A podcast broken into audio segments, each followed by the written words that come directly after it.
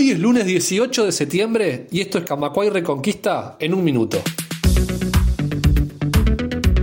El Frente Amplio debatirá hoy cómo adoptará una posición de conjunto respecto al plebiscito contra la reforma de la seguridad social que impulsa el PIT-CNT. La fuerza política se propone resolver la decisión antes de su congreso en el mes de diciembre.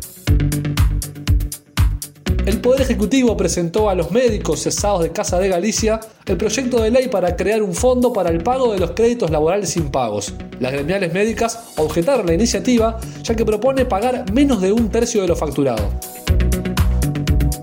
El 56% de la población evalúa negativamente el estado de la seguridad en el país y el 49% califica como mala la gestión del gobierno en esta materia. Estos datos se desprenden de la última encuesta de la Usina de Percepción Ciudadana. Más información en radiocamacua.uy.